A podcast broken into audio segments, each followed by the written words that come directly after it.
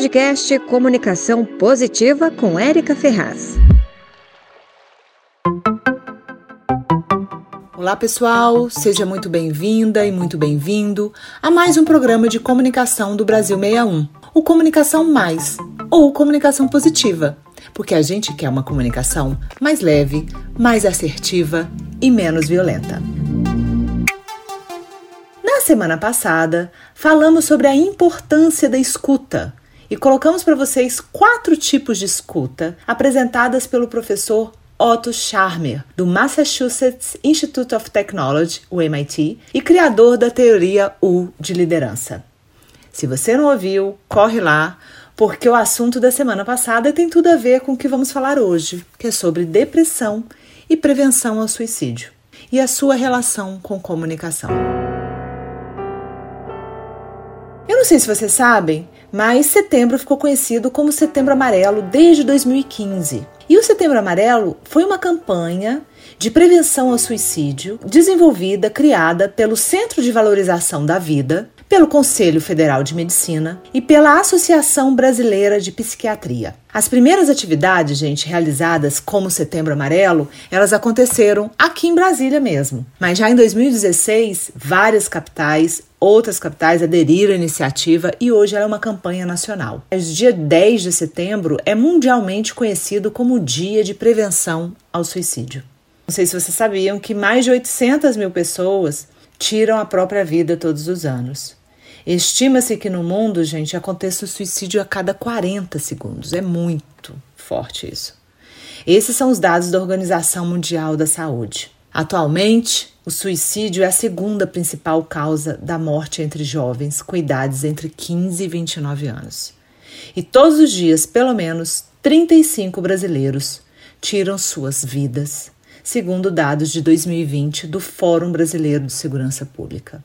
É tudo muito forte, né, gente? Esses números chocam. E o que será que a gente pode fazer? Como seria a nossa colaboração? Eu não sei se vocês já pararam para pensar que a comunicação positiva é uma ferramenta importante no auxílio das pessoas próximas que precisam aí de um acolhimento. E que a gente pode usar nossa comunicação, a forma como a gente se comunica, ela pode ajudar ou não uma outra pessoa. Nos próximos programas, vamos ajudar vocês a prestarem atenção na sua comunicação com os outros, para auxiliar as pessoas, e também com você mesmo, como você se trata, como você fala com você mesmo. Na comunicação positiva, trabalhamos com a observação, e o não julgamento, com a identificação dos nossos sentimentos e necessidades e também com os sentimentos e as necessidades dos outros. E nós aprendemos a fazer pedidos que podem ou não ser atendidos. Adaptar essa técnica para situações onde a pessoa está deprimida, ansiosa, pode ser um recurso valioso aí para você. A observação é fundamental, como a gente já vem falando aqui, para todo comunicador. O que, que o outro está sinalizando para mim? que algo não vai bem? Como anda a sua voz, as suas expressões faciais, os seus gestos, a sua linguagem corporal? Observar, fundamental. Não julgar é outro aspecto crucial nesse processo. Não desprezar o que, que o outro está passando.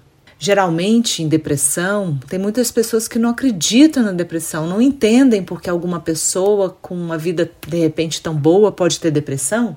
Mas a gente, quando julgamos, a gente está vendo a vida do outro com as nossas lentes. E a gente tem que se policiar para observar mais, ouvir mais e perguntar mais. É mais sobre o outro e menos sobre a gente. Lembre-se disso. Tenho falado isso aqui muitas vezes.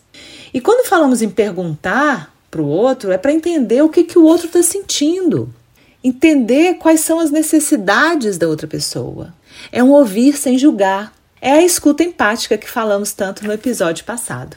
Qualquer coisa, volta lá e escuta que vai complementar isso daqui.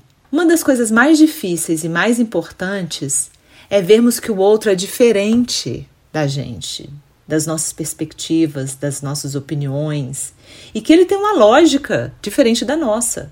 Para acolher uma pessoa em depressão, ansiosa, a gente tem que se comunicar de tal forma que ela sinta que estamos compreendendo. Grave isso, gente. Julgando não é criticando. Ela também não espera da gente muitas vezes os conselhos, porque A situação dela é muito mais profunda. Entender as suas necessidades é fundamental. Vamos refletir sobre isso? Vamos pensar se a gente está ajudando uma pessoa que está em depressão ou a gente está piorando a situação. Na semana que vem, nós vamos falar da importância da comunicação empática para auxiliar alguém com depressão e ansiedade. Não se esqueça de deixar seu comentário e sugestões, sua opinião é muito importante para nós. Ótima semana e beijo no coração. Você ouviu o podcast Comunicação Positiva.